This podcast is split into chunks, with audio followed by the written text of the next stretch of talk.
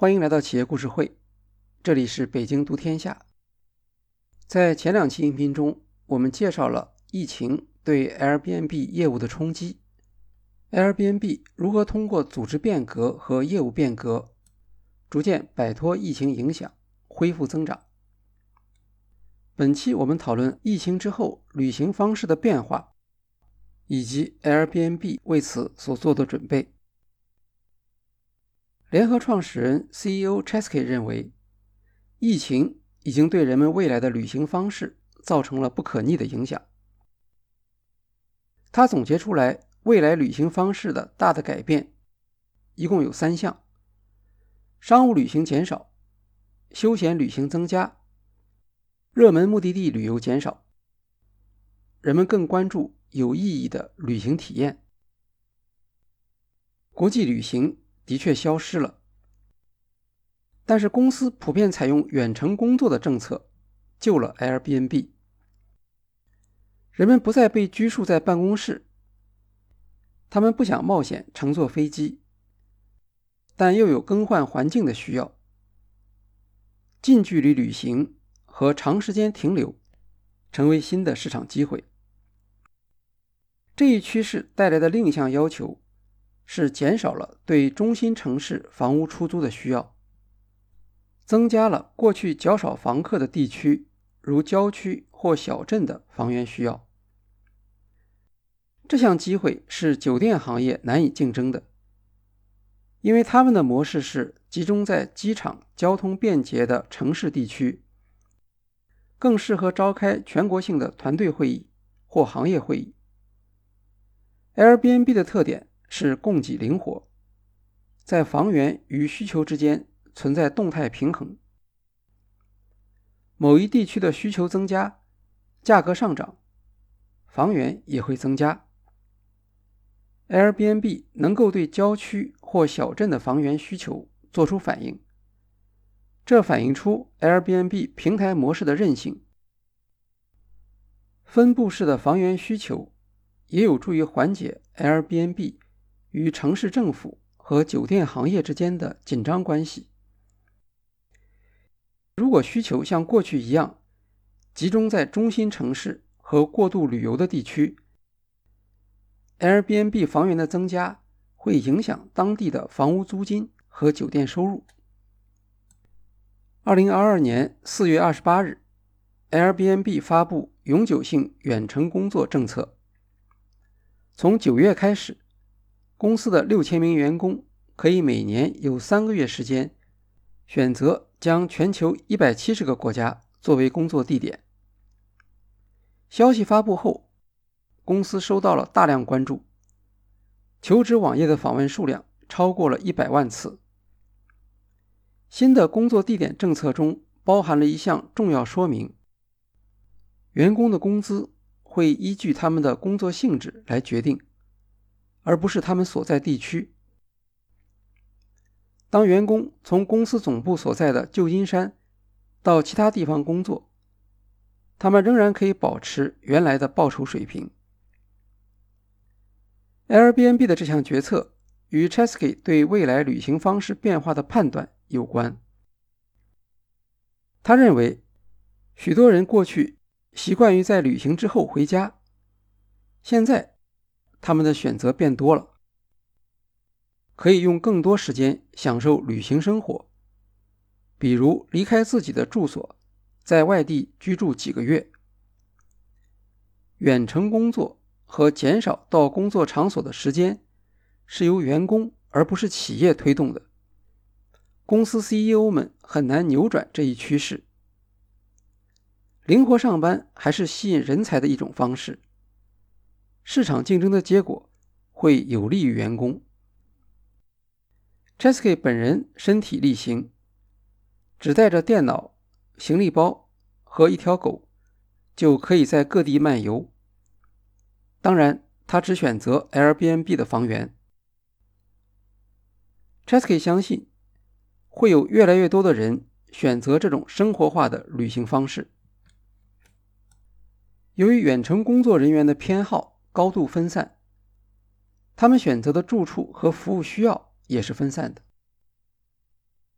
Airbnb 的服务特色恰好是分布式供给，任何古怪的需求都有可能在平台上得到满足。在疫情之前，Chesky 成为过度旅行的时代，人们的选择面比较狭窄。此时，Airbnb 的优势并不明显。进入生活化旅行或旅行化生活的时代，Airbnb 的相对优势。得以更多的显现出来。Chesky 在几年前就已经在宣扬远程工作与旅行相结合的前景。他的判断依据之一是观察创业公司的工作设计。他说，二十年前，硅谷的创业公司引导了开放式办公场所的潮流。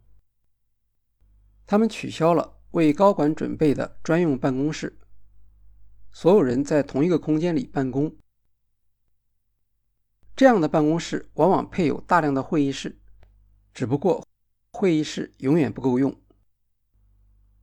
Chesky 说：“开放办公室的做法也已经过时。今天，创业公司引导的是远程办公和灵活办公。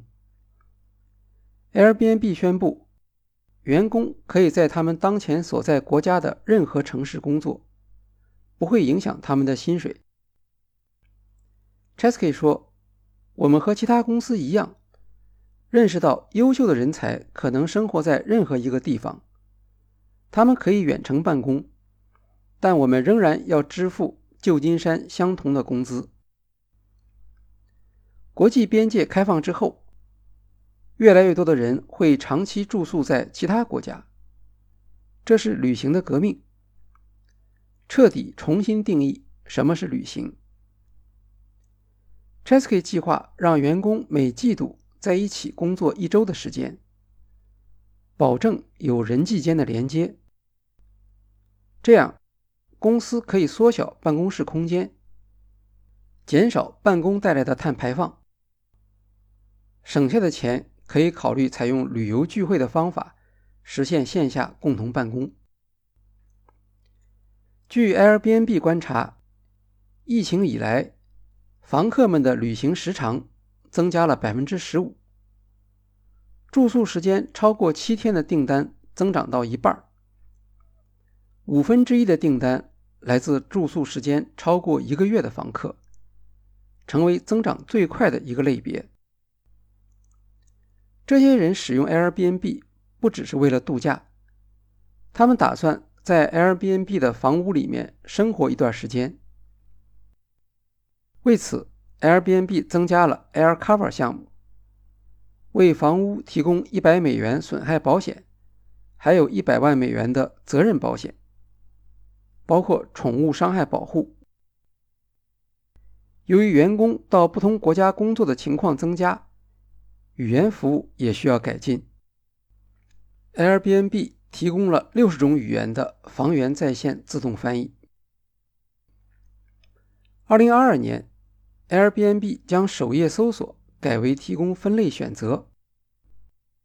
房客已经不再热衷于热门地点，他们想要知道附近有什么好的选择，不必像其他在线服务商那样将目的地搜索作为首页的核心要素。很多人只是期望一项新的独特体验，但他们可能自己也不知道想要的是什么。Airbnb 提供了五十六种类别的住宿体验。与主动搜索相比，分类推荐带来更多的意外和惊喜，这也是体验的含义。其中有一个称为 OMG 的类别，也就是 Oh My God，用于特殊的。住宿选择，比如可以安排房客住到一艘黄色潜水艇里面。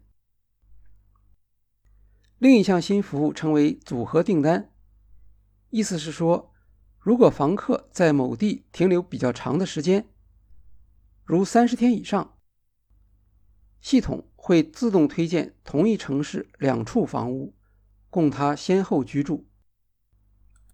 这样。房客可以在有限的时间里，在不同的房屋里面体验不同的生活。这项服务可以发挥算法匹配的优势，减少房客选择的时间，提高顾客满意度。当房客的消费行为发生改变，住房设施的要求也要随之更新。Airbnb 通过分析房客搜索数据发现，WiFi 速度是房客最常搜索的关键词。许多房客很在意 WiFi 质量，特别是那些需要远程工作的房客。二零二一年，Airbnb 开始提供一项名为 WiFi 测速的服务。他告诉房东，如果你的 WiFi 质量好，租金就可能高一些。房东可以用 Airbnb APP 里面的功能自行测速，得出结果。然后在房屋描述中将 APP 验证过的 WiFi 速度张贴上去，网速在五十兆以上就可以获得网络质量最佳房源的认证。Airbnb 的一项主要风险是房客行为和房东行为，酒店也有类似的问题，比如偶尔会有暴力事件等，但酒店是线下垂直管理。处理起来比较快，Airbnb 不在现场，就会有比较大的困难。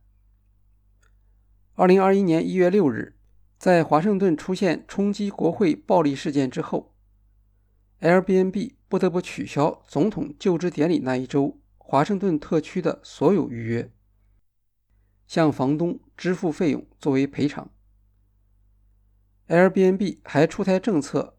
禁止房客订房用于举办派对，特别是年轻人会在 Airbnb 出租屋举行狂欢派对，影响邻居，带来健康隐患。另一个没有得到完全解决的问题是 Airbnb 与市政当局的争执。全世界各大城市，从纽约、巴塞罗那到温哥华，都在指责。Airbnb 的商业模式破坏了原有的邻里社区。位于蒙特利尔的麦吉尔大学城市规划副教授 David 沃什姆斯说：“真正共享房屋的比例是非常低的，更多的房东是出于商业化利益而加入到平台。有些不动产专业经理人长期整租，然后再零租给。” Airbnb 平台介绍来的房客，从中赚取差价。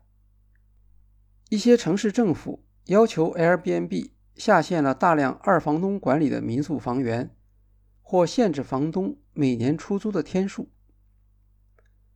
哈佛商业评论刊登的一份研究报告发现，Airbnb 上面房源多的城市，房屋租金也会上涨。智库组织。经济政策研究所也发现，凡是 Airbnb 有房源的社区，住房成本就会上升，影响本地居民的福利。不过，也有研究者认为，Airbnb 只是在供给侧造成了影响，问题在于过度旅游。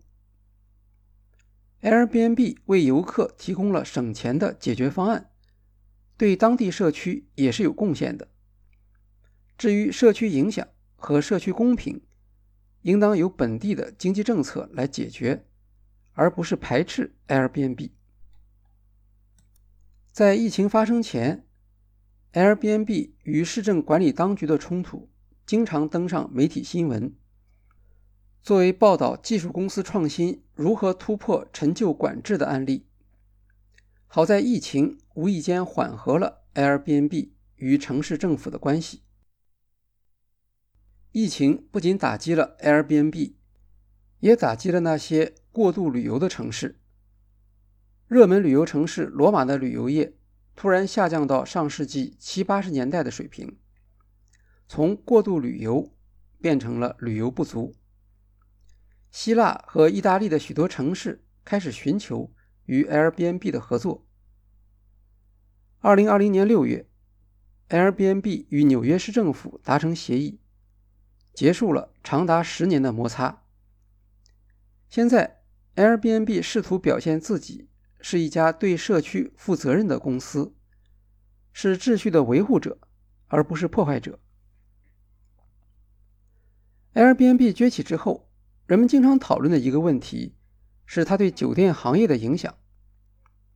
直到疫情爆发之前，Airbnb 对酒店行业没有产生多少实质性的影响。酒店行业的优势是服务标准化和可预期。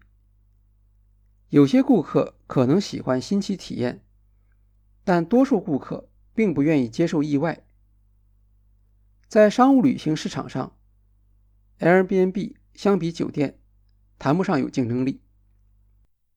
大型酒店集团还可以利用交叉销售，将商务旅行与个人消费联系起来。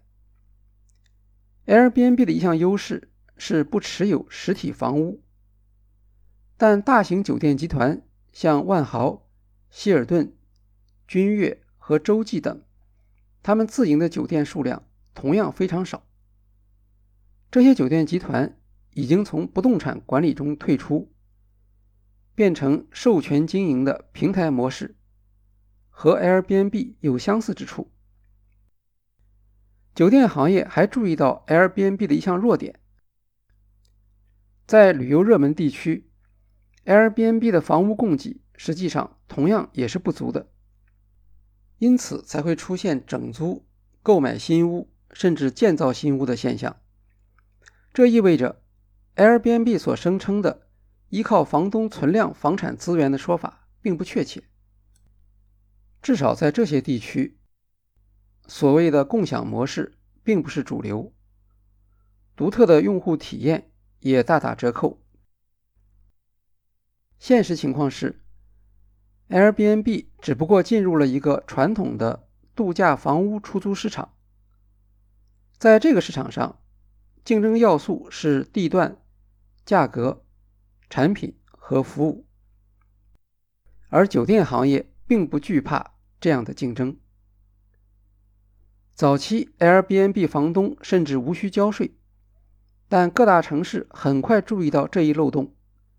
今天，Airbnb 的房东需要缴纳各种费用，与酒店的价格优势已经显著缩小。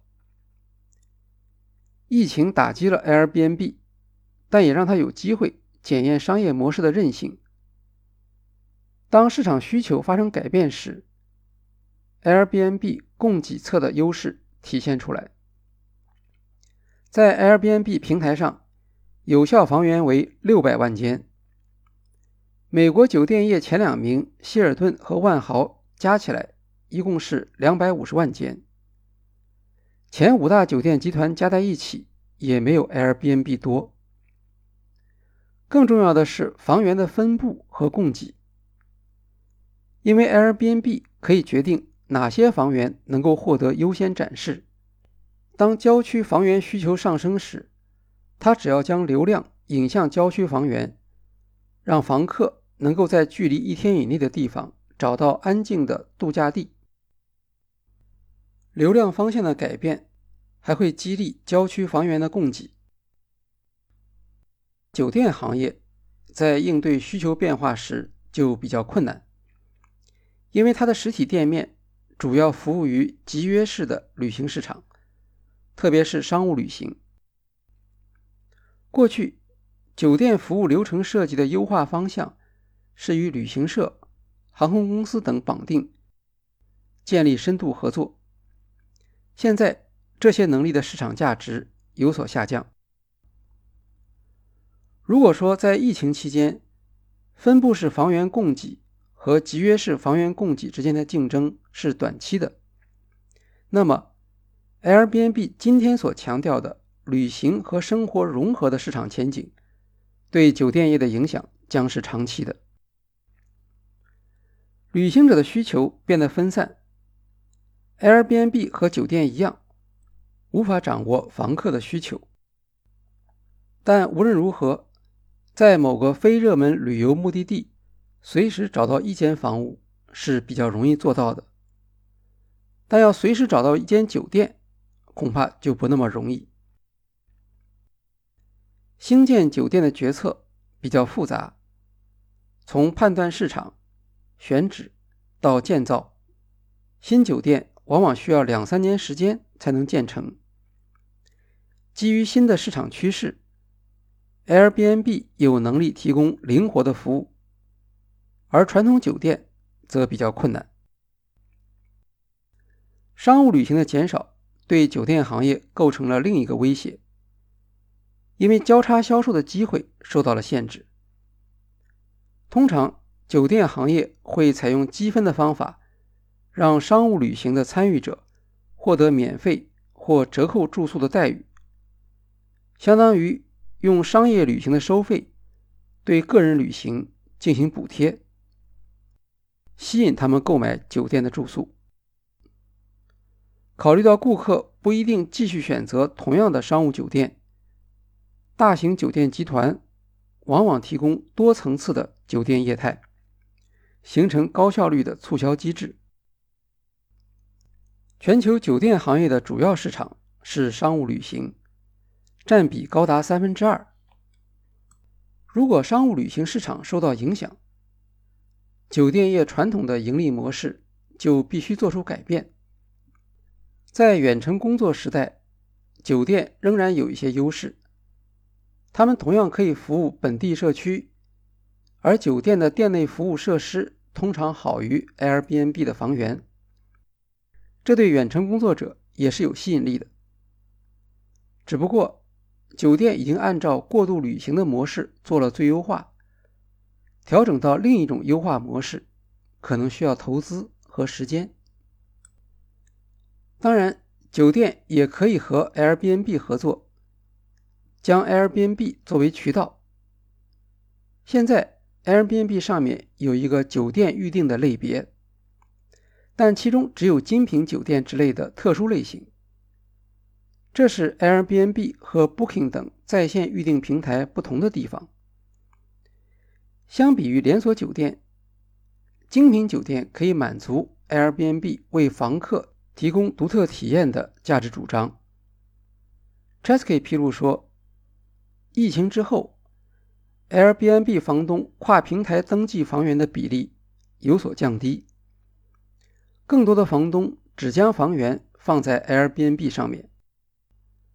这代表 Airbnb 平台提供了更高的房东价值。